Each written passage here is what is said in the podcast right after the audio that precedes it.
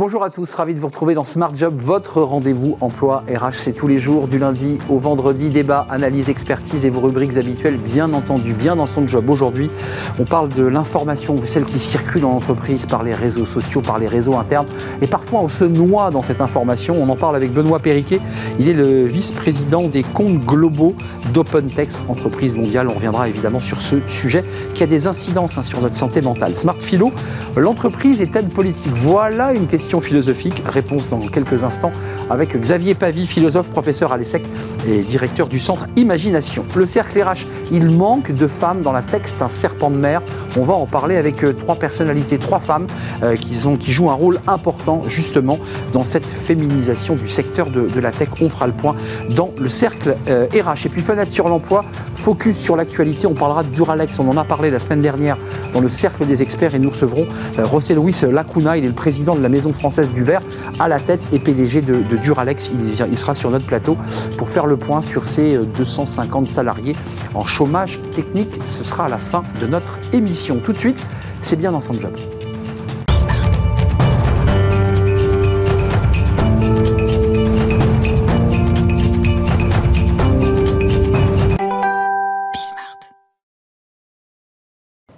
Bien dans son job. Euh, vous en êtes tous ou presque victimes euh, de la surinformation euh, à l'intérieur d'une entreprise. Les mails, évidemment, les WhatsApp, les Slack, les réseaux internes, bref, toutes, toutes, les informations qui circulent et qui parfois vous noient. On en parle avec Benoît Périquet. Bonjour Benoît. Bonjour. Ravi de vous accueillir. Vous êtes vice-président compte global d'OpenText, c'est-à-dire compte globaux sur le monde, 13 500 salariés, 200 en France. Euh, et vous avez, et on va en parler avec vous, euh, décidé de commander, comme on dit, un, sondage pour faire le point. Il y a quand même des chiffres qui sont déroutants. Euh, trois salariés français sur 5, 57% déclarent utiliser au moins six comptes ressources, outils et applications quotidiennes. Ça, c'est des chiffres que vous avez dans le sondage et que vous pressentiez. C'est quoi les dangers de tout cela? Alors, D'abord, on s'est intéressé finalement aux, employés, aux salariés dans le monde. On a fait un sondage sur 27 000 personnes, 2 000 personnes en France. Et l'objectif était de comprendre effectivement comment les gens réagissaient à cette surcharge d'informations, quel était leur rapport à la donnée. Euh, et on se rend compte que, in fine, euh, cette surcharge d'informations, elle est assez mal vécue par les employés. Ça a un double impact, un impact sur leur performance d'une part, et puis un impact finalement sur leur santé mentale. Et ça rend un peu fou parce qu'à la fois, il faut gérer multiples réseaux sociaux, et puis il arrive fréquemment dans l'entreprise, ça doit vous arriver. Tu me l'as envoyé par mail, par Slack, par WhatsApp, par le réseau interne. Enfin, on est perdu. Alors, il y a effectivement une surcharge d'informations. Déjà, au niveau global, l'information, elle est en pleine croissance. Si on regarde sur la planète Terre, euh, la, mesure de la, de la donnée, c'est le zettabyte. Entre 2010 et 2020, on est passé de 2 à 64. Et entre 2020 et 2025, on va passer à 181 de ces fameux zettabytes. Ça veut dire que l'information explose. Dans l'entreprise, elle explose à travers ce qu'on peut voir dans le sondage, pour les salariés, euh, une plus forte demande d'accès à des systèmes, plus de systèmes, on doit accéder à plus de systèmes qui sont euh, répartis dans l'entreprise, et qui plus est, comme les, les, grandes entreprises sont structurées avec des silos et des silos d'information, la complexité de l'accès à l'information est le principal sujet.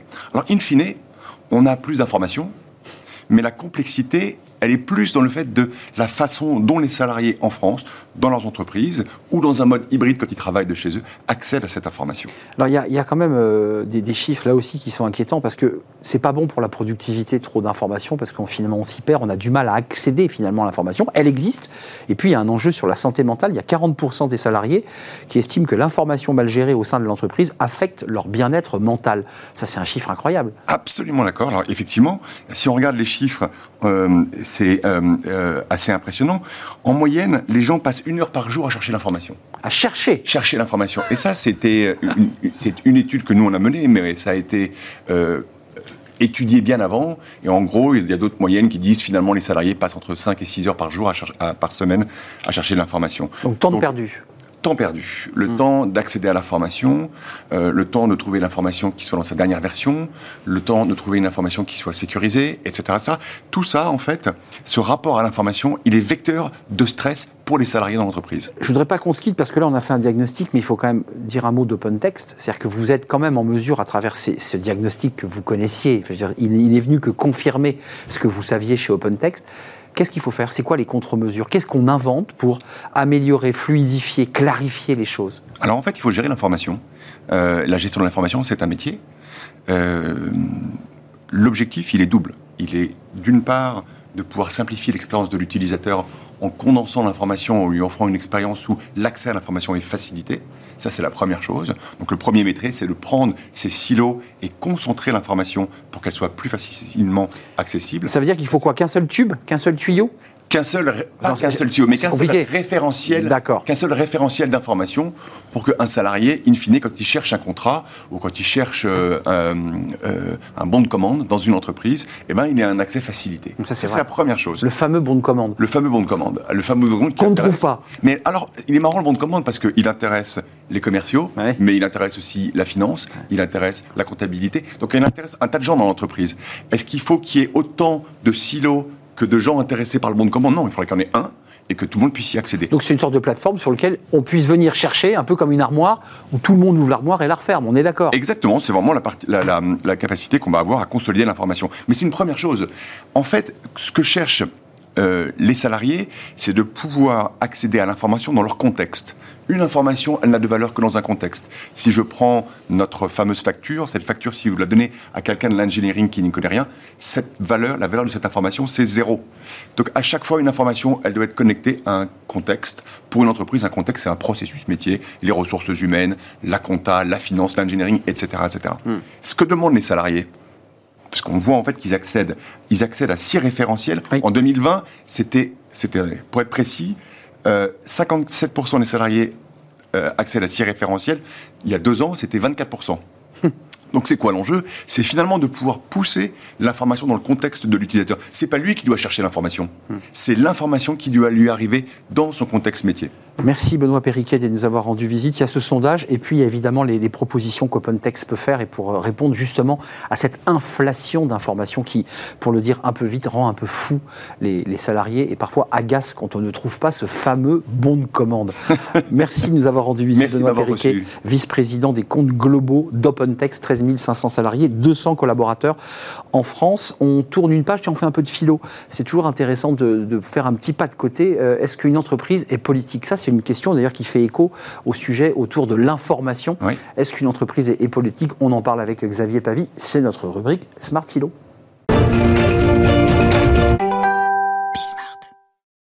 Smart Philo, euh, avec un sujet alors qui est, me semble-t-il, fondamental, l'entreprise est-elle politique? On en parle avec Xavier Pavie. Bonjour Xavier. Bonjour Arnaud. Philosophe, professeur à l'ESSEC, euh, directeur du centre Imagination avec un petit i.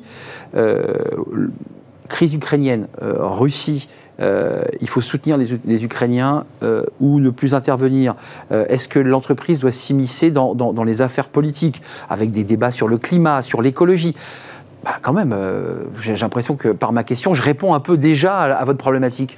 Vous répondez un peu à la problématique. En même temps, les entreprises n'ont pas quitté la Russie du jour au lendemain en, quittant euh, rapidement. Ils ont vu pas toutes, pas toutes. Ils ont vu aussi leurs intérêts commerciaux de rester sur place. Et la question qui se pose, c'est quel est le rôle d'une entreprise? Le rôle d'une entreprise dans une cité. Le terme politique ou politikos en grec, c'est la vie de la cité qui a un rapport ou non avec l'État l'entreprise a toujours un rapport avec l'État, toujours un rôle politique dans la cité. Elle recrute des personnes, mmh. elle paye des taxes, elle est même dans sa finalité, elle va habiller les individus, peut-être même qu'elle va se charger d'une éducation. On ne peut pas dire qu'on ne s'immisce pas dans les affaires de l'État et qu'il y a une séparation entre les deux. La politique et l'entreprise sont extrêmement liés l'un l'autre. Euh, pour rester sur le dossier ukrainien-russe, parce que c'est le sujet d'actualité que vous avez choisi, mais il y a d'autres sujets où l'entreprise est interpellée sur le plan politique, mais sur celui-là, euh, qu'est-ce qu'on peut répondre à ceux qui disent qu'en restant sur place, ils sont solidaires des, Russes et, pas au, gouvernement, euh, et que c'est une manière de préserver le lien social? Ça a été un des arguments, sans citer le nom des entreprises qui sont restées, c'était de dire, mais nous on fait travailler les Russes et on maintient aussi ce lien social. Est-ce que vous vous souvenez vous n'y étiez pas, Arnaud, vous n'y étiez pas, mais est-ce que vous vous souvenez en 45, quand De Gaulle, quand De Gaulle revient euh, évidemment et il se présente au CNPF en 45 et dit, messieurs, le CNPF qui est le Medef, hein, le Medef d'aujourd'hui, mm. messieurs, je suis heureux de vous voir, je ne vous ai pas beaucoup vu à Londres. Ça veut dire quoi? Ça veut dire qu'il y a effectivement, depuis le 19e siècle, une séparation entre, entre personnes physiques et personnes morales. Et personnes morales, c'est les entreprises. Est-ce qu'en jouant sur le terme moral, on ne peut pas se poser une question si effectivement l'entreprise ne doit pas avoir une certaine conscience morale par rapport à ce qu'elle fait? Et ne s'occupait pas simplement de son opérationnalité quotidienne, je mmh. dirais, mais définitivement sur les questions morales qui imposent à l'entreprise de se poser des questions. Donc, si, je suis votre, votre analyse, hein, parce que ce, débat n'est pas tranché, hein, euh, l'entreprise ne peut pas être neutre. L'entreprise, elle peut pas être neutre. L'entreprise n'a jamais été neutre. Et parce qu'elle est aussi constituée d'un certain nombre d'employés, de salariés. Lorsque vous allez acheter, c'est la saison des cèpes en ce moment, si vous achetez, euh, alors si vous allez dans les, dans les bois, c'est encore mieux, mais vous pouvez prendre une boîte de cèpes à votre supermarché, ou vous pouvez prendre, il y a des entreprises, par exemple en Bretagne, Lou entreprise, qui fabrique ces petits champignons, qui fait pousser ces champignons, c'est un, directement un acte politique que l'on fait ici. Euh, comment euh, est-ce qu'il doit y avoir une cohérence entre justement euh, politique et, politique de l'entreprise et j'allais dire les politiques individuelles? Parce que vous l'avez évoqué souvent, l'entreprise s'est constituée, vous l'évoquiez, de salariés qui eux-mêmes ont une conscience politique et parfois sont engagés politiquement. C'est compliqué ça. Mais et la question qu'on se pose, c'est est-ce que finalement c'est l'entreprise qui est politique ou ce sont les individus? Il y a la COP 27 qui commence. en Égypte. Absolument. Est-ce que les salariés demandent à leur entreprise quelles sont les actions que nous faisons pour soutenir la COP. Est-ce qu'aujourd'hui, on se pose cette question-là? L'entreprise n'est pas politique, finalement. Ce sont les individus qui sont politiques, qui constituent l'entreprise. Et à ce titre-là, si je peux, quand je fais mes courses, avoir une action politique, de la même manière, je dois avoir une action politique au sein de l'entreprise. Donc vous sous-entendez que les entreprises, euh, et ça revient d'ailleurs à la phrase de De Gaulle, devraient être plus présentes à cette COP 27. Euh, euh, on a le sentiment qu'elles sont là quand même, les entreprises? Je me suis amusé Arnaud, aller regarder sur le site internet de la COP27, regarder l'ensemble des documents, des débats qu'il peut y avoir, des différents ateliers qu'il peut y avoir. Pas une fois le mot company ou le mot entreprise est utilisé. Pas une seule fois. Ça veut dire quoi? Ça veut dire que finalement, les entreprises ou bien ne veulent pas s'y inviter, ou alors elles ne sont pas invitées parce que les politiques ont peur d'elles. Mais dans les deux cas, il y a un problème. Et à l'évidence, nous avons besoin de réconcilier les deux si on veut réellement euh, avoir une action sur le climat et avoir une action vis-à-vis de, la COP27 en cours. Avant de nous, quitter quand même, ce que vous nous dites, c'est qu'il y a une déphase entre ce qui se passe aujourd'hui en Égypte, COP27, et les entreprises. Et ici, sur ce plateau, et d'ailleurs sur Bismarck, on a le sentiment que c'est elles et elles seules qui sont en mesure de transformer le monde. C'est un très grand paradoxe. Mais peut-être que ça n'a pas été le cas il y a longtemps. Peut-être qu'effectivement, ça n'a pas. Mais aujourd'hui, on ne peut plus agir de cette manière-là. On ne peut plus agir en déconnectant l'économie et les entreprises des grands enjeux contemporains que nous avons. Si des accords sont trouvés sans que les entreprises soient concernées, ça n'a aucun sens. Et c'est aujourd'hui, évidemment, cette réconciliation nécessaire. Donc l'entreprise a un rôle politique à travers ses salariés, à travers ses employés. Nous avons besoin d'agir de cette manière. Merci Xavier Pavie de nous avoir rendu visite. C'est un sujet fondamental qui évidemment au cœur de, ce conflit euh, euh, russo-ukrainien ou de cette guerre euh, engagée par les Russes, d'ailleurs, pour être précis, mais aussi et surtout sur les questions climatiques.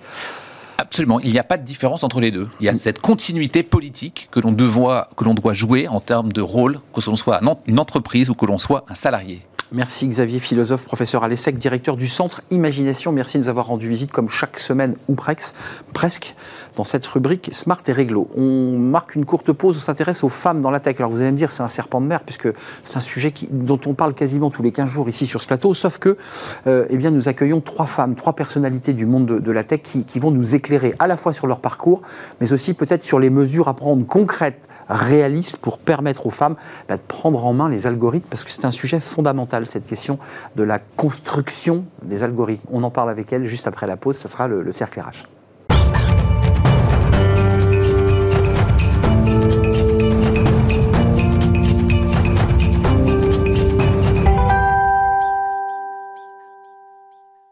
Le cercle RH, le débat de Smart Job, on parle de, la tech et de la féminisation de ce secteur. Alors c'est un peu un serpent de mer, mais on va essayer de rentrer vraiment dans, le détail de ceux qui fabriquent l'algorithme, du fait que les femmes ne soient pas présentes dans ce secteur en France, parce qu'il y a des pays où, il y a une parité, on va y revenir évidemment. Et puis l'intérêt de notre émission aujourd'hui, c'est que nous accueillons trois personnalités, trois femmes engagées sur ce sujet, et par leur parcours, eh bien, elles vont nous parler de leurs engagements et de leurs actions concrète. Euh, Corinne Busson-Benamou, merci d'être avec nous, euh, directrice générale Angers French Tech. La, belle région des, Pays de Loire. Euh, le 24, le 23 et le 24 novembre, on, est, on est dans les dates Connected Woman, mmh. donc on est en plein cœur du, du, sujet. Il y a un écosystème, et ça c'est vraiment votre travail, et on va en parler, des entreprises, de la tech à Angers, et dans l'écosystème de, la région pour bah, dynamiser ce secteur et les femmes la place des femmes dans ce secteur. Merci d'être là. Euh, Muriel Toiti, ravi de vous accueillir. Euh, partenaire éducation et innovation chez OnePoint, l'entreprise de Monsieur Layani, qui est venu assez régulièrement sur euh, Smart Job et sur la chaîne Bismart. vous nous parlerez de votre parcours, hein, parce qu'il y a, y a vraiment une action menée. Vous avez vécu 17 ans en Israël, qui est un pays où la tech est, l'or noir, et les femmes et les hommes bah, travaillent très bien dans ces entreprises tout se passe très bien. Vous nous expliquerez vos, actions et celles que vous menez ici euh, en France. Et puis Manon Pella, bravo, ravi de vous accueillir. Vous êtes directrice générale en France, Pays-Bas, Royaume-Uni d'Iron Hake et euh, vous les avez rencontrés, et ça c'est très intéressant, au Mexique. Au Mexique, oui. On est d'accord Oui, je vous raconterai mon parcours également. Euh, bah, commençons par vous, mesdames, parce que vous êtes toutes les trois engagées dans ce sujet, dans, dans vos espaces respectifs. Commençons par vous, parce que vous faites ce euh, Connected Woman. Euh, ça veut dire que vous mettez un focus, c'est sur l'affiche, on va la voir, cette affiche. Pourquoi ce choix? Pourquoi cette volonté? Ça a été compliqué pour vous d'accéder à, à, ces, à ces fonctions et à ce poste? Dans un univers, excusez-moi, d'hommes blancs, euh, parce que c'est un peu ça le sujet de la tech, finalement, si on veut ouvrir la porte de la sociologie. Homme blanc dans une ville un peu conservatrice comme Angers. Euh, oui, ça a, été, ça a été compliqué, alors que pour autant, je pense que c'était une évidence pour, euh, pour pas mal de monde. Vous qui venez de Marseille, il hein, faut le préciser. Je suis née à Marseille, j'ai passé mon enfance aux États-Unis. une famille très très multiculturelle, voilà. Mais pourquoi c'est un combat pour vous? Pourquoi ce sujet est un combat Pourquoi ce sujet, au-delà de l'aspect médiatique qu'on traite aujourd'hui, il est essentiel pour les 20 ans à venir euh, pour les générations à venir, pour euh, euh, notre engagement, se dire que tout ce qui a été fait jusqu'à présent doit, doit se poursuivre et considérer que, que la parité, c'est une partie de, intégrante de, de, de, la diversité et qu'il me semble complètement aberrant qu'en 2022, on en soit rendu là. Pour vous donner un exemple, à la Villa Angers French Tech, donc j'héberge... 35 J'héberge, oui, une trentaine de Hmm. On est 120. Sur les 120, il y a 110 hommes. Mon comité d'orientation, on est 12, 13, 12 hommes plus moi. Euh, la plupart des chefs d'entreprise, je ne parle pas qu'à Angers, hein, bien, bien au-delà, en France d'une manière générale, euh, sont, sont des hommes. Donc il y a des générations pour lesquelles la parité est une évidence, des générations pour lesquelles ça reste hmm. un problème. Euh, votre histoire, c'est intéressant, votre parcours, parce qu'il y a un centre de recherche hein, où vous créez un écosystème chez OnePoint avec euh, l'académique, euh, la tech, la recherche, pour, pour, voilà, pour dynamiser tout cela. Et évidemment, au cœur de cette question, il y a les enjeux sociétaux. Je ne mets pas les enjeux sociétaux. votre parcours, il dit quoi de, la difficulté ou pas d'accéder à, à, des fonctions importantes dans la tech quand on est une femme? Alors, la difficulté, elle est peut-être en effet objective. Euh, pour faire un éclairage sur mon parcours, effectivement, et pour vous dire qu'à l'échelle personnelle, moi, je n'ai pas nécessairement dans mon histoire ressenti euh, cette différence. Euh, et je travaille sur cela chez ah Point, justement, pour faire en sorte de ne pas être dans le combat, justement, mais pour travailler l'équilibre harmonieux entre les hommes et les femmes et les femmes et les hommes pour qu'ils puissent générer dans leur complémentarité de la valeur ajoutée. Mon parcours, il est 20 années en Israël, effectivement, dans un écosystème d'innovation dont la réputation n'est plus à faire. Pays à la pointe hein, sur, la, sur la tech. Hein. Profondément à la pointe, et où la technologie, vous l'avez très bien dit, est l'or noir, le pétrole. C'est-à-dire que c'est le seul moyen en Israël, la technologie et l'innovation, de s'autosuffire petit pays, dans un contexte géostratégique qui n'est pas des plus simples, hmm. et où, en effet, euh, comme il n'y a pas de ressources naturelles, la ressource humaine, le brain, capitalise tous sur la technologie et l'innovation. Les femmes et les hommes travaillent ensemble. Totalement, mais je vous dirais que la technologie et l'innovation n'appartient Elle est neutre, normalement. Ni aux hommes, et avec cela, aux hommes et aux femmes. Elle n'a pas de genre. Donc la technologie étant effectivement le moyen de s'autosuffire dans un petit pays comme Israël, les femmes et les hommes s'engagent dans la technologie, je dirais, de façon complètement conscientisée mmh. et naturelle. Sans frein aucun frein, eh aucun biais cognitif, parce que vous l'avez dit aussi, c'est une question éducationnelle, oserais-je dire, civilisationnelle. Je suis entièrement d'accord. Anthropologique.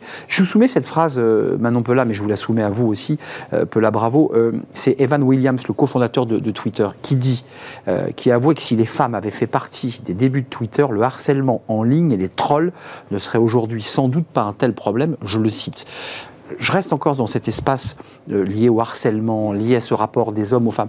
Si, c'était une femme qui avait euh, créé l'algorithme, on n'en serait pas là. C'est incroyable ça quand même. Oui, complètement. Mais de toute façon, c'est un, c'est un sujet qui revient très souvent. Si on recrute des femmes, si on a des femmes euh, à des postes de leadership ou dans la tech, on comprendra mieux notre marché et on anticipera des problèmes que seulement des hommes n'anticiperaient pas. Euh, et donc on a une meilleure connaissance euh, du marché si on, a des femmes au sein de nos équipes. Mais excusez-moi, d'un point de vue sociologique, encore une fois, vous êtes des femmes engagées, avec des responsabilités. Quand les hommes de la tech, c'est quand même une sociologie très particulière, on en a reçu quelques-uns sur le plateau, c'est des gens un peu fermés, qui parlent peu, dont le langage est parfois abscon pour le commun des mortels. Comment ça se passe? C'est vrai, vous souriez, mais c'est parfois Mais vous avez raison. incompréhensible. Je veux dire, c'est inaccessible. Comment ça se passe cette rencontre? Alors, ce qui est intéressant. Ils vous regardent bizarrement ou ils disent que c'est super? Bah, non, non. et même s'ils regardaient bizarrement, à la limite, c'est pas mon problème, mais le leur, j'allais presque dire. Bien sûr. Je pense qu'il faut travailler en effet euh, dans la génération dans laquelle nous vivons, sur la, je le disais tout à l'heure, sur la complémentarité. Les femmes amènent dans l'entreprise, amènent à la société euh, des ingrédients de l'ordre de l'intelligence émotionnelle, comme on dit communément, ce qu'on appelle les compétences douces, qui vient complémenter Que les hommes auraient moins enfin, je, je- que les hommes auront peut-être, je dis bien peut-être, moins. En revanche, euh, ce que nous devons faire, il en va de la responsabilité sociétale et des entreprises, de former les femmes, et ce depuis le plus jeune âge. Bien sûr. De former les On femmes en revient toujours à cela. hein. absolument à l'entrepreneurship, au leadership, à l'innovation. Indépendamment et même du débat de la tech, Et indépendamment Ouais, évidemment du débat de la tech, pour pouvoir finalement amener ces jeunes filles, et ça c'est le rôle de l'éducation nationale à le faire en communion avec les parents, parce que l'éducation à la maison, elle est majeure également, pour ne pas reproduire des schémas. Et puis avec les entreprises Créer- aussi. Absolument, mais vous savez, ça commence petit et ça devient grand ensuite. Créer de l'agilité, le goût du risque, le fait de ne pas avoir peur, s'accepter soi-même, accepter l'autre dans sa différence, et puis travailler aussi sur des sujets autour de la technologie, parce que la technologie, on le disait, est universelle, mais le numérique est un avènement majeur, puisque le numérique permet aussi aux jeunes filles de pouvoir travailler dans le digital et la tech sur des sujets qui soient le care, la santé, l'éducation, le design, l'art, la créativité, etc. des thèmes où elles se dirigent de manière massivement et moins vers la tech. Absolument. Euh, quand même, euh, Corinne Busson-Ménamou, cet écosystème d'une trentaine d'entreprises, est-ce que si on se disait, euh, vous vous disiez toutes, unies, euh, il faut plus que ce soit des hommes, euh, et là je prends un risque majeur en le disant, qui fabriquent euh, bah, la, la source même de l'algorithme, ceux qui les fabriquent, ceux qui vont en fait guider notre communication. L'algorithme est partout. Ça, c'est une réflexion que vous menez, que vous, vous allez mener aussi dans, dans ce, dans, ce, dans ce forum là pendant deux jours à, à Angers. Oui, tout à Est-ce fait. qu'on doit aller jusque-là? En fait, euh, nous avons décidé de, présenter donc Connected Women 23-24 euh, novembre à Angers. Et nous allons signer, nous allons nous engager avec la French Tech nationale sur une charte parité et pour nous, Angers French Tech, et pour l'ensemble de notre écosystème, nos startups, nos entreprises, pour qu'elles puissent être éduquées à ça, parce qu'en fait, euh, bien souvent, elles nous disent qu'elles n'ont pas suffisamment d'informations sur, euh, sur la parité. Donc, on va, on va mettre en place euh, un programme d'accompagnement sur la parité pour l'ensemble de notre écosystème, pour qu'on puisse, au fur et à mesure, euh, répondre à toutes ces demandes et faire en sorte, on n'arrivera pas à du 50-50, ça c'est certain, mais je veux dire, si déjà on pouvait monter d'une année sur l'autre euh, euh, les pourcentages, ce serait déjà très bien. Oui, un engagement. C'est un pas à pas, hein, ça ne va pas se faire en un an. Juste, comment vous vous situez, vous, euh, Manon, euh, dans, dans- dans cet écosystème? Parce que vous incarnez en quelque sorte cette nouvelle génération, celle qui dit, mais regardez, j'ai choisi secteur, euh, je m'y suis engagé, j'y crois. Comment ça se passe dans votre entreprise? Bah, de toute façon, pour qu'il y ait plus de femmes dans les métiers du numérique, il faut former plus de femmes au métier du numérique. Vous avez reçu cette formation? Vous, vous êtes, vous vous êtes formé sur le tas, je mets des guillemets. Oui, j'ai suivi une des formations d'Aeronac, effectivement. C'est ça. Mais 50 non, mais excusez-moi d'être un peu concret, Mm. mais vous dites ah, pff, ah, je vais devoir faire de, de la tech, je vais devoir être qu'avec des hommes, parce que Mm. ça, ça pose toutes ces questions-là. Mm. Euh, oui ou On non a d'ailleurs lancé un sondage parce que nous, organiquement, on reçoit plus d'applications masculines que féminines. Donc, on a voulu se poser la question pourquoi on a plus d'applications d'hommes que de femmes? Du coup, en mars dernier, on a lancé un sondage euh, avec notre agence RP euh, auquel plus de 3800 Français ont répondu. On leur a posé la question est-ce que vous pensez que les femmes sont aussi douées que les hommes dans les métiers de la tech? Et malheureusement, 41% ont répondu non. Et on a voulu savoir pourquoi, on a voulu un peu creuser. Donc il y a un biais là. Là, il y a un a priori. Et il y a un biais, de toute façon, c'est euh, voilà, c'est culturel, il y a un stéréotype, on pense que les hommes sont plus doués que les femmes. Euh, il Pour y a tech. aussi les parents qui euh, pensent que les femmes elles dirigent moins naturellement les femmes vers ces métiers. Et il y a les femmes aussi qui manquent de modèles. Euh, et moi, c'est quelque chose que je m'efforce à faire, et pas que des modèles de C'est pour ça que vous êtes toutes les trois sur le Il y a plateau. aussi des femmes qui se sont formées et qui partagent leur doute, Ouais, ouais, bien qui racontent leur success story. Ça, ça, c'est extrêmement important. Ça, ça, ça doit vous, vous heurter. vous ce que... dites. ouais. Euh, euh, heurter, non, au contraire, je trouve que c'est extrêmement intéressant. C'est ce qu'on s'attelle à faire chez OnePoint. Et d'ailleurs, au passage, euh, je souhaiterais rappeler que nous sommes partenaires et sponsors du Connected euh, Women à Angers, comme nous l'avons été d'ailleurs à la French Tech Lean, où j'ai eu le plaisir de marrainer un événement autour de l'attractivité des femmes euh, dans la technologie. Oui, il faut que les femmes s'entraident ensemble. Il faut que les femmes aient euh, du mentorat, du tutorat, des rôles modèles, justement, pour pouvoir s'inspirer, pour pouvoir avoir confiance. Parce que euh, le sujet aussi, c'est comment fait-on pour que les femmes gagnent en confiance? Gagnent en confiance pour pouvoir s'intégrer sereinement dans un monde qui se veut être un monde équilibré et de façon très harmonieuse. Les hommes sont les hommes, les femmes sont les femmes. Il ne s'agit pas de faire en sorte que les femmes deviennent des hommes et le contraire. Nous sommes bien d'accord. Il s'agit juste de faire en sorte que les femmes soient de plus en plus appétentes aux métiers de la tech, parce que les métiers de la tech, en effet, sont les métiers euh, de notre génération. Et puis, il y a une demande, hein, il faut le dire, il y a du travail. Bah oui. Et puis j'ajoute la pénurie des talents. Bah oui. Parce que nous, chez OnePoint, on est confronté à cela comme toutes les entreprises, et c'est pour ça qu'on attelle énormément d'investissements personnels autour de l'égalité homme-femme et de cette complétude entre les deux genres. Et la pénurie des talents fait que on a besoin de talents et les talents sont aussi chez les femmes. Une et question- comment faire en sorte de recruter plus de femmes pour justement combler la pénurie des talents? Une question RH, il y a un débat quand même aujourd'hui qui est posé aux femmes. On leur dit engagez-vous. Euh, euh, moi, j'ai j'ai vu les entreprises de, de la tech qui travaillent sur des démissions. euh, parfois, on travaille jour et nuit. Euh, parfois, on, on a des coups de collier terribles.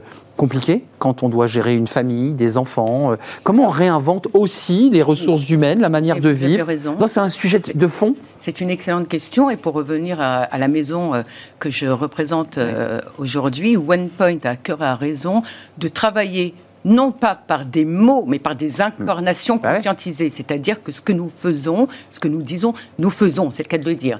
Et, donc donner des moyens. euh, Donner des moyens, être dans l'écoute active vis-à-vis des femmes, travailler la, fle- la- la flexibilité, bah oui. travailler le travail de communication et de plaidoyer, travailler les sujets d'harcèlement, justement, qui peuvent exister. Il existe encore hein, ce sujet. hein. Bien évidemment, travailler aussi le sujet de l'égalité salariale. Hum. C'est très important. Et ce que nous faisons chez OnePoint en interne, nous avons organisé des chantiers de travail avec des hommes et avec des femmes pour travailler justement sur tous les sujets éducationnels, sur tous les biais cognitifs, sur tous les archétypes. les Apprendre à se découvrir et à se connaître, en fait, dans un secteur où les hommes étaient un peu Et en monopole. Et de s'accepter les uns et les autres dans nos différences. Avant de nous quitter, je vous ai vu réagir, euh, Corinne euh, Busson-Benamou, euh, le harcèlement, il est toujours là il existe. Enfin, c'est un des freins. Moi, j'ai- même entendu des directeurs d'école expliquer qu'il fallait faire de la pédagogie directement dans les écoles pour expliquer aux hommes qu'il fallait pas harceler les femmes. Parce qu'il y a des promos où il y a deux femmes pour euh, 23 hommes.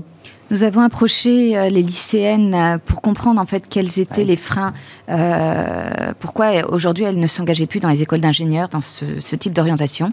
Elles nous disent effectivement, Muriel, euh, le fait que les salaires ne seront pas les mêmes à la sortie de l'école. Oui. Euh, Leur place en tant que femme. le fait Ouais. que les écoles d'ingénieurs, pour elles, ne sont pas assez girl-friendly aujourd'hui. Elles redoutent les journées d'intégration, Et oui, les bizutages. le harcèlement, bien sûr. Euh, et en fait, elles considèrent, vous avez tout à fait raison, que les parents ou les CPE euh, ne flèchent pas suffisamment les écoles d'ingénieurs et tout ce qui concerne euh, les études scientifiques. Tous ceux qui sont les relais d'information ou d'orientation qui effectivement n'orientent pas. Ju- Juste cette question du harcèlement, vous en parlez, elle vous interpelle? C'est un sujet qui existe? Oui, c'est un sujet euh, qui est présent et euh, je pense que c'est un sujet qu'il faut travailler aussi avec les hommes. Euh, c'est vrai que c'est C'est vrai, pas l'un contre l'autre. Pas l'un contre Non, l'autre, on est mais d'accord. avec les hommes, comment rendre des environnements de travail plus inclusifs, où les femmes aussi se sentent à l'aise, où les femmes ont- bah, sont à l'aise de parler de leurs problèmes plus féminins ou de problèmes du congé. Oui. Oui, laisser de la place. Laisser aussi. de la place à la parole. Et il y a beaucoup d'entreprises qui aujourd'hui créent des comités d'inclusion, diversité, Ouais. pour justement libérer la parole. Et c'est quelque chose qui. On sent, on sent qu'il y a une prise de conscience, Muriel Coati, sur cette question. Alors, le sujet existe, mais d'abord, il faut le diagnostiquer. J'ai le sentiment que le diagnostic est posé. Maintenant, il faut trouver les solutions.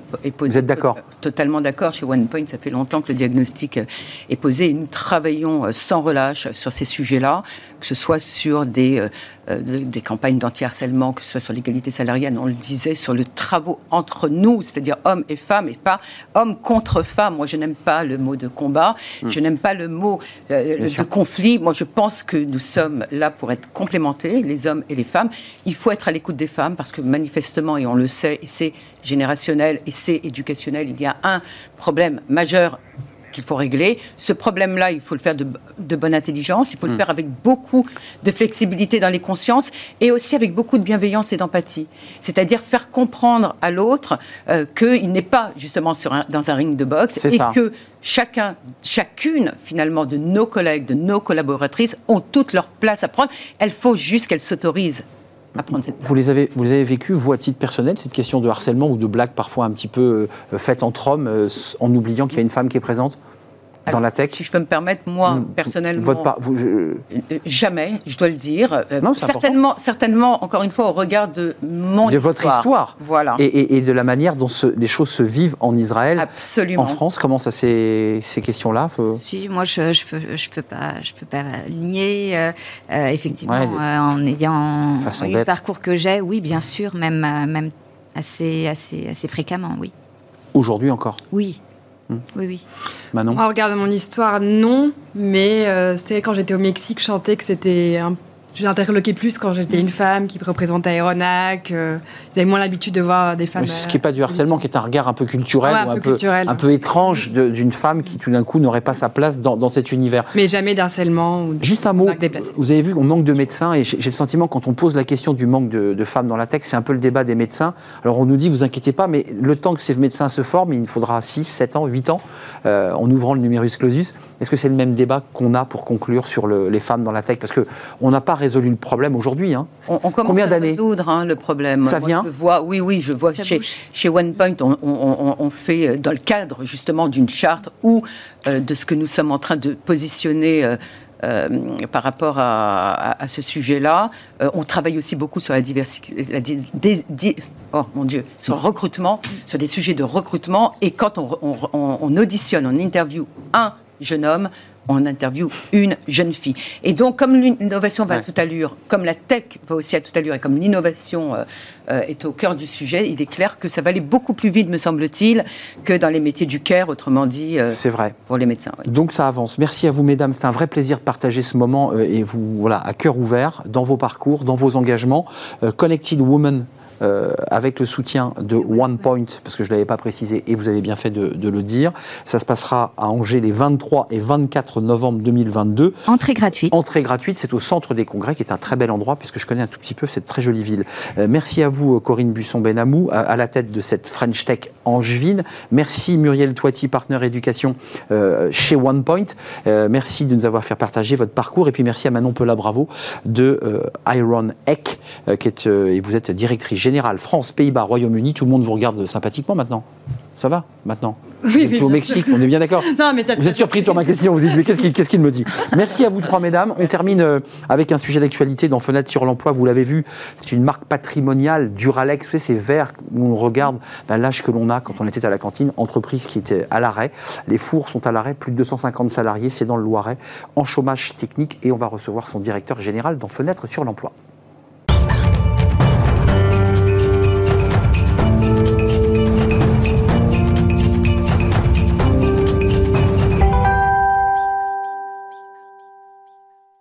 Et on termine notre émission avec Fenêtre sur l'emploi. Sujet d'actualité, l'entreprise Duralex. Tout le monde connaît cette marque.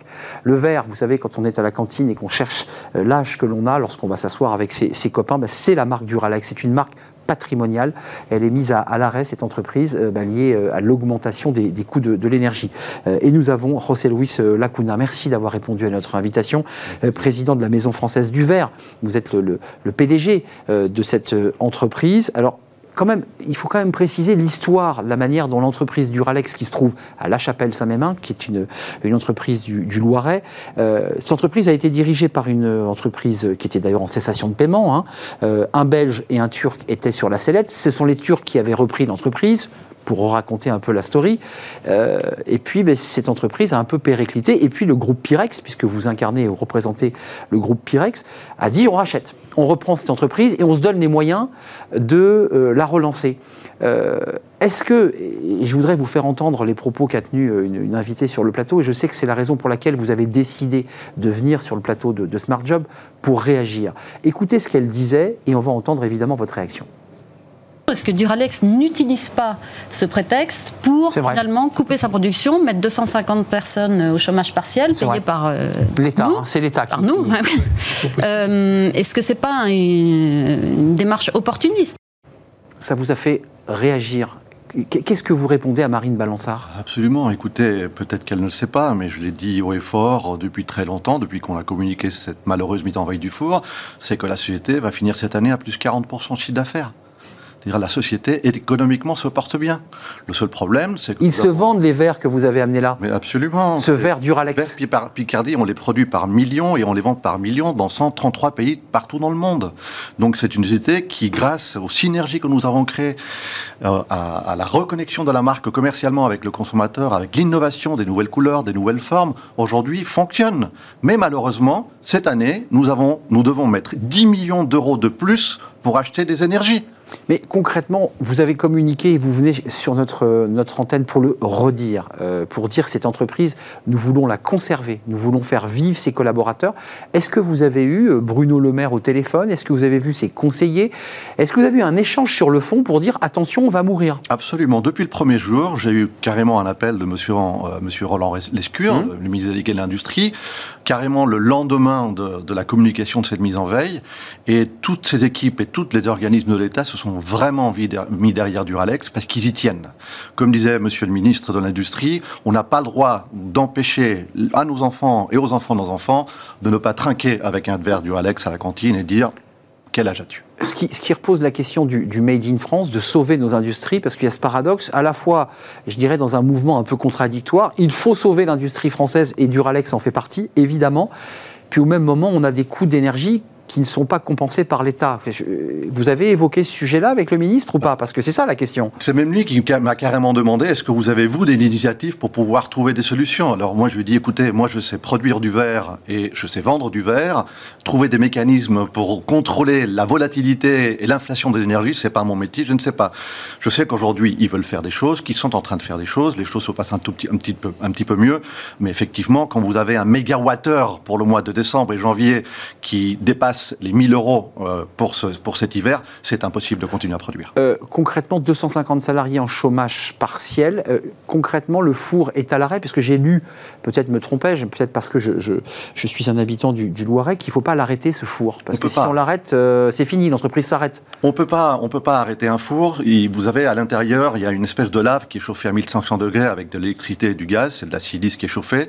Il faut qu'elle continue à tourner parce que si on arrête, elle se fige. S'il se fige, le four, c'est fini. On a un seul four, et le four, c'est un énorme investissement et surtout beaucoup de temps pour pouvoir le reconstruire. Donc on met en veille le four, mais il continue à fonctionner. Euh, Lacuna, vous dites, euh, on continue nous à vendre, on a du stock, c'est-à-dire que vous faites quand même rentrer de la trésorerie, on peut plus produire. Euh, concrètement, j'imagine que vous avez les yeux rivés sur le, cours du gaz et sur le prix du gaz pour vous dire euh, à quel moment on reprend, parce que c'est ça l'enjeu. Il y a 250 salariés, c'est bien cela. Euh, alors j'imagine que les services commerciaux et, et marketing sont toujours en activité puisqu'ils continuent à vendre, mais il y a 250 salariés qui sont en attente de reprendre le boulot. Exactement. Moi, je me suis engagé en interne à reprendre l'activité à partir du 1er avril. Il n'y a pas une raison très simple, parce que les achats de gaz et d'électricité, nous les avons déjà faits pour cette période-là, pour le deuxième et le troisième trimestre. D'accord. À des prix qui n'ont absolument rien à voir avec les prix qu'on va avoir pendant cet hiver, qui sont absolument aberrants. Euh, ça veut dire qu'en avril, vous avez renégocié des tarifs de gaz qui vous permettent de relancer le four, de euh, recréer des verres et de relancer le, la, la, la gamme commerciale. Un, un petit mot quand même sur la notion d'innovation, parce qu'il faut être allé dans cette entreprise euh, pour voir bah, que c'est un site industriel ancien. Euh, il faut le voir, il faut rentrer dans, cette euh, industrie. On n'est pas dans, l'industrie 4.0, c'est le moins que l'on puisse dire. Est-ce que Pyrex, parce que vous, représentez le, groupe Pyrex qui a racheté Duralex, est-ce que vous réfléchissez à l'innovation? Est-ce qu'il faut inventer une, autre manière de faire du verre, moins, moins énergivore? C'est la priorité désormais. Aujourd'hui, il y a deux, deux éléments importants. Le premier, c'est l'efficience énergétique, c'est-à-dire comment on peut produire la même quantité de verre avec moins d'énergie. Hmm. Ça, chez Duralex, on a fait les devoirs cette année, puisqu'on est à moins 20% de consommation énergétique, donc c'est quand même pas mal. Et le deuxième, comment on peut accélérer la transition énergétique de façon à trouver des énergies alternatives. Aujourd'hui, on est en train de faire déjà des tests avec de l'hydrogène, avec des tests avec du biométhane, avec des... Sur le site de la Chapelle Saint-Mémin Sur le site de la Chapelle et sur le site euh, de, de, Pyrex notamment, puisque le four, il est beaucoup plus euh, nouveau et ça nous permet de faire des tests avec beaucoup plus de fréquence. Donc pour répondre euh, aux inquiétudes de, ceux qui, sur ce plateau, je dirais, et aux Français, il y a cette volonté forte et, réaffirmée de, maintenir le site Duralex avec le nombre de salariés tel qu'il avait été négocié au moment du, du rachat. On est bien d'accord Duralex ne va pas casser, Duralex ne casse pas. Duralex est un verre qui est deux fois et demi plus résistant que n'importe quel autre verre la société Duralex va continuer à exister malgré cette tourmente parfaite dans laquelle nous sommes. Euh, les salariés devraient, et, je leur souhaite évidemment, et à vous aussi évidemment, revenir et reprendre le, travail euh, en avril. Euh, la concurrence sur ce, sur ce marché, parce qu'on voit quand même qu'il y a d'autres pays à, faible coût de production qui concurrencent, et vous réussissez malgré tout à, être un des leaders du marché. Comment, comment vous faites face à la concurrence? C'est une marque qui est incroyable. La marque, elle est aimée, elle est adorée par les Français. Il y a d'autres pays dans lesquels la marque est très notoire. Aujourd'hui, les gens veulent du Duralex. Et on voit quand même, depuis certaines, certains jours, un engouement pour, aider notre marque. Vous savez, euh, peut-être qu'en ce moment, les ventes sur nos sites marchands, avec les gens qui nous regardent, sont en train de tripler. C'est ce qui m'arrive à chaque intervention. Les gens ont peur de ne pas avoir du, du. Ils veulent nous aider, ils veulent acheter. Aujourd'hui, l'État nous aide, l'actionnaire aide, les collaborateurs font des efforts. Et aujourd'hui, moi, ce que je demande toujours, c'est que le consommateur français aide à cette société à survivre. Euh, la région, la métropole, faut-il le préciser, qui, euh, accompagne cette entreprise depuis très très longtemps et vous accompagne encore. Vous dites l'État nous aide, mais enfin, il n'est pas venu compenser votre surcoût de gaz. On est bien d'accord. Ça, il n'a pas fait le chèque. Pas pour l'instant. Mais ça, c'est une demande que vous avez Absolument. Donc d'un côté, l'État nous aide avec le chômage partiel. Hum. D'autre côté, il y a le fameux plan de résilience Ukraine qui était doté de 3 milliards, 50 millions étaient distribués. Duralex va toucher d'ici à la fin d'année 800 000 euros. Et puis maintenant, il y a aussi une négociation en cours avec l'État pour obtenir euh, ce qu'on appelle des subventions, euh, non pas des subventions, pardon, des emprunts bonifiés qui devraient nous aider à passer ce tunnel difficile de cet hiver. Juste d'un mot, José Luis Lacuna, vous, vous, êtes mis en connexion avec d'autres entreprises industrielles très consommatrices en énergie. Je sais qu'il y a une fédération. Elles sont dans quel état d'esprit? Ça dépend du, type de verre. Vous savez, il y a des verriers dans mon secteur qui, euh, s'ils mettent le voyant four, les économies d'énergie ne sont pas comme les nôtres de 50%. Hmm. Et il y a des, des secteurs dans le monde du verre qui ont une énorme demande. Vous savez, les bouteilles aujourd'hui, euh, il n'y en a pas assez en production. Le verre plat, il n'y en a pas assez en production. Donc, euh, ils ont. Et le verre est, très à la mode, hein, revient à la mode. Exactement. Donc, les ventes explosent. Nous, on est à plus 40% de chiffre d'affaires, mais on a encore la possibilité de faire beaucoup plus de ce qu'on fait aujourd'hui. Merci d'être venu ben, rectifier un certain nombre de choses qui vous avaient heurté et qui nous permettent bien de comprendre que Duralex va réouvrir en avril avec ses collaborateurs dans, le Loiret. Merci José Luis Lacuna, euh, président de la Maison française du verre. C'est Pirex, hein, pour, pour le dire très, très directement. Merci d'avoir répondu à toutes nos, questions. Et puis Duralex, bah c'est votre punchline, est incassable. Euh, merci à vous, merci de nous avoir accompagnés, merci à toute l'équipe, merci à Raphaël pour la réalisation, merci à Saïd pour le son, merci euh, à Nicolas Juchat et merci à Léa pour l'accueil invité. Merci à vous, merci euh, à vous pour vos messages et votre fidélité. Je serai là demain. Bye bye.